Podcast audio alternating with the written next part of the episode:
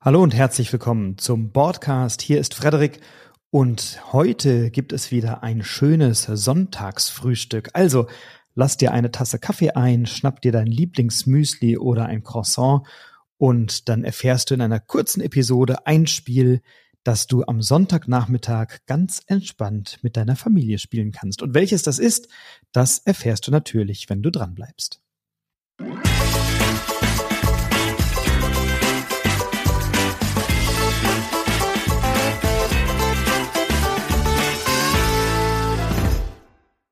Ein Spiel, das ich in den letzten Jahren wahrscheinlich mit am häufigsten gespielt habe, ist eines, das bereits 2018 erschienen ist. Das habe ich sehr oft gespielt und zwar sowohl zu Hause mit meiner Frau als auch mit Freunden, mit Familien, mit Kindern, mit meiner Familie. Es ist ein Spiel, das wahnsinnig anschlussfähig ist und tatsächlich viele, viele Menschen und Zielgruppen gleichermaßen begeistert. Dieses Spiel, ich sagte es bereits, ist 2018 erschienen und hat in diesem Jahr auch den Kennerspiel des Jahres Award von der Jury Spiel des Jahres verliehen bekommen. Es ist ein Spiel erschienen bei Schmidt Spiele von Wolfgang Warsch und es handelt sich natürlich um die Quacksalber von Quedlinburg. Möglicherweise fragst du dich, boah, warum empfiehlt er uns jetzt so einen alten Schinken ver verglichen mit dem, was es an neuen Spielen auf dem Markt gibt?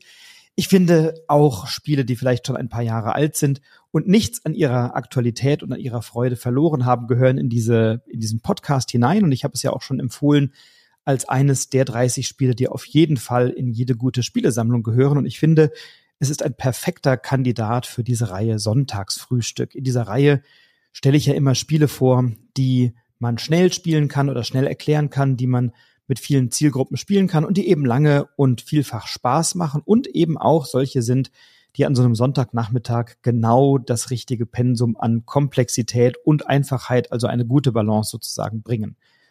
Und bei den Quacksalbern von Quedlinburg ist es so, dass wir einen Zaubertrank brauen wollen. Wir sind Quacksalber und wollen einen Trank brauen und haben dazu einen Kessel vor uns liegen und für diesen Kessel verschiedene Zutaten, und zwar Zutaten unterschiedlicher Wertigkeit und Farbe und damit Funktion. Also gibt es zum Beispiel den Krähenschädel, der ist dunkelblau und es gibt die Spinne, die ist grün und den Kürbis, der ist ähm, orange und den Pilz, Fliegenpilz, der ist eben ähm, rot natürlich. Dann haben wir die Alraune mit Gelb und so weiter und so fort. Also verschiedene Zutaten, die wir in diesen Trank, in diesen Kessel hineingeben können. Und der Kessel, der ist so von innen nach außen spiralförmig aufgebaut und da gibt es eben verschiedene Felder, auf die wir dann diese Zutaten legen. Und diese Zutaten kaufen wir uns im Laufe des Spiels klassisch in einen Beutel hinein und können somit Bag-Building betreiben. Wenn du Deck-Building-Spiele kennst, wie beispielsweise Dominion oder etwas ähnliches, dann bekommst du ja im Laufe des Spieles Karten, die du erwerben kannst, die dann dein Deck, dein Kartendeck immer weiter verstärken und die du dann ziehen kannst und damit verschiedene Spielsituationen oder Kombinationen erzeugen kannst. Und so ist es eben auch beim Bag-Building, nur dass du dort eben keine Karten hast in einem Kartendeck, sondern Gegenstände oder Zutaten oder kleine Chips in einem Beutel. Und dieser Beutel ist natürlich undurchsichtig, so dass du die alle da reinschmeißt und dann eben nach und nach verdeckt diese Zutaten dort herausziehst.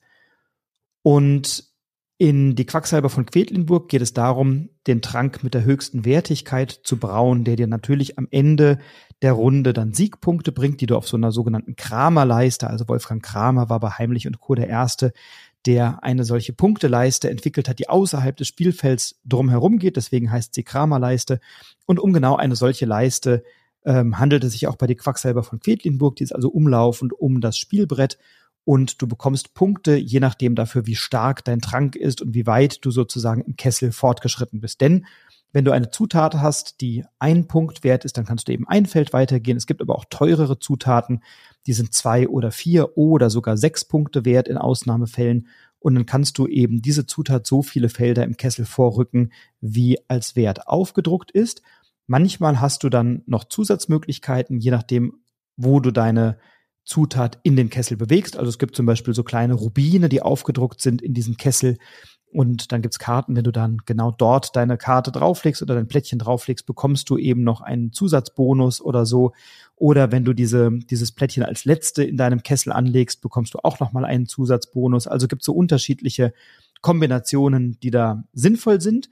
Und am Ende der Runde wird eben geschaut, wenn dein Trank geschmackvoll zubereitet ist, wie viel Punkte bekommst du und für welchen Wert kannst du dir eben neue Zutaten einkaufen auf einem Markt und dann kannst du diese Zutat nehmen, in deinen Beutel schmeißen und ab der nächsten Runde die Chance erhöhen, eben auch diese Zutat zu ziehen.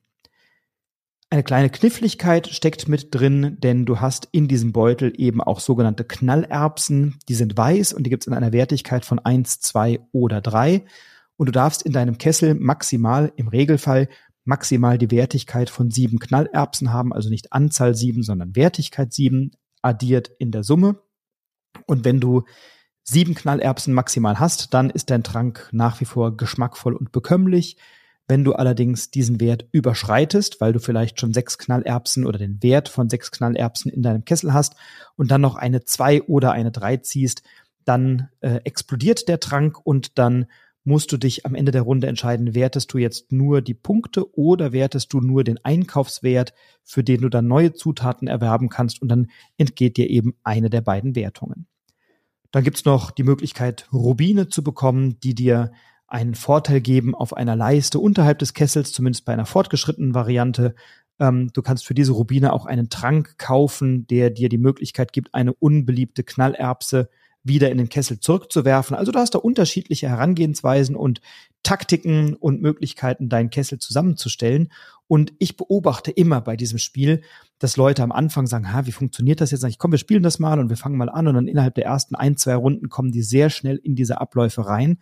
Und was dann passiert, ist immer super. Also immer, wenn der Kessel explodiert, jemand, dessen Kessel explodiert, macht immer so, das ist völlig klar, dass die irgendwie ein Explosionsgeräusch machen und sich dann ein bisschen ärgern ähm, und äh, sozusagen die äh, diese Explosion nachempfinden.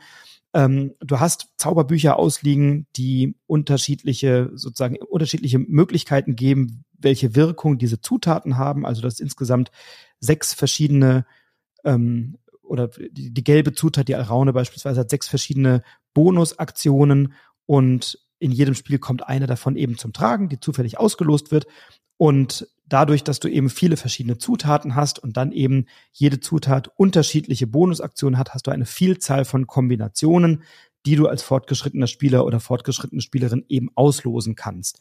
Und ich beobachte bei diesem Spiel immer wahnsinnig viel Lebendigkeit. Es ist spannend. Es ist ein schöner Push-Your-Luck-Mechanismus. Also, wie viele Zutaten ziehe ich aus meinem Beutel?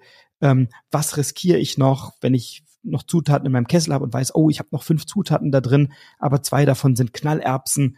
Wie gehe ich damit um? Wie reagiere ich da? Ziehe ich noch was? Riskiere ich es und auch auf die Gefahr hin, dass mein Kessel explodiert? Oh, da bin ich ein bisschen gierig und möchte den Trank noch weiter ausbauen. Ähm, also insofern ein, eine, eine sehr schöne Atmosphäre am Spieltisch, die immer geprägt ist von, ach komm, eine ziehe ich noch und ach, irgendwas geht noch. Also dieses Push Your Luck, dieses Herausfordern des Glücks, das ist doch etwas, was viele Menschen anspricht und eben äh, gleichermaßen jung und alt und erfahrene oder vielleicht auch mal unerfahrene Spieler und Spielerinnen dazu verleitet, äh, dann doch noch mal vielleicht ein Schrittchen mehr auszuprobieren.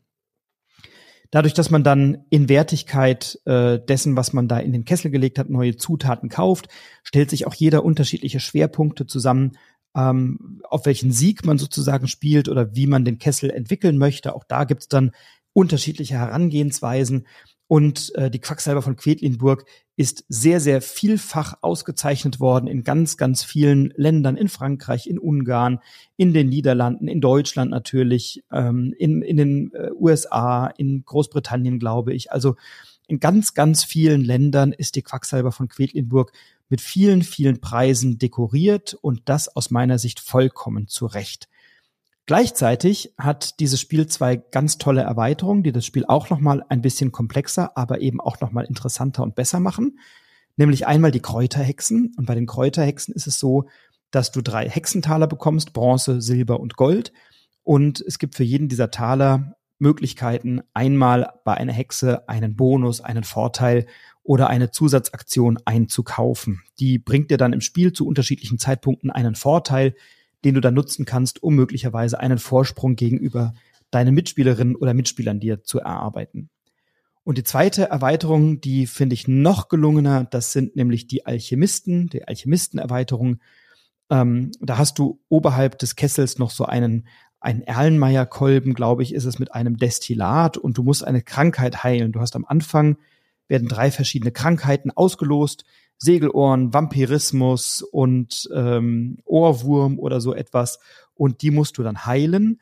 Und für jede dieser Krankheiten gibt es eben unterschiedliche Siegbedingungen oder unterschiedliche Bedingungen, wie diese Krankheit zu heilen ist, beziehungsweise welche Boni sie ausschüttet, wenn du eben dein Destillat möglichst bekömmlich zu, äh, zubereitest. So.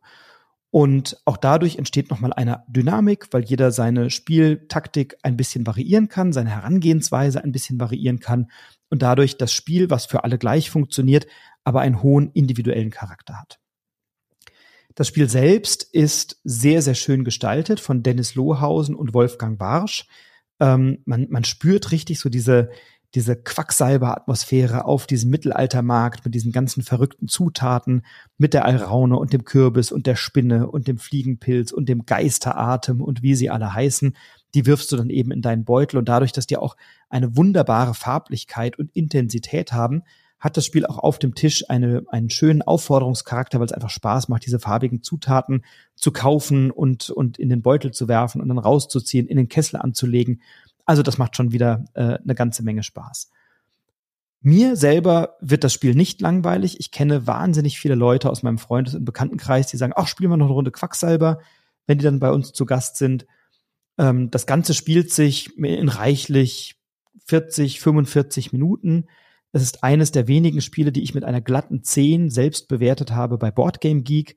Ähm, 10 heißt also Outstanding will always enjoy playing und das sehen viele andere auch so. Denn bei 37.000 Bewertungen ist das Spiel mit einer 7,8 sehr, sehr gut bewertet und das bei einer recht geringen Komplexität von 1,95. Also ein Meisterwerk von Wolfgang Warsch, erschienen bei Schmidt Spiele und meine unbedingte Empfehlung für einen schönen Sonntagnachmittag oder schönen Sonntagabend.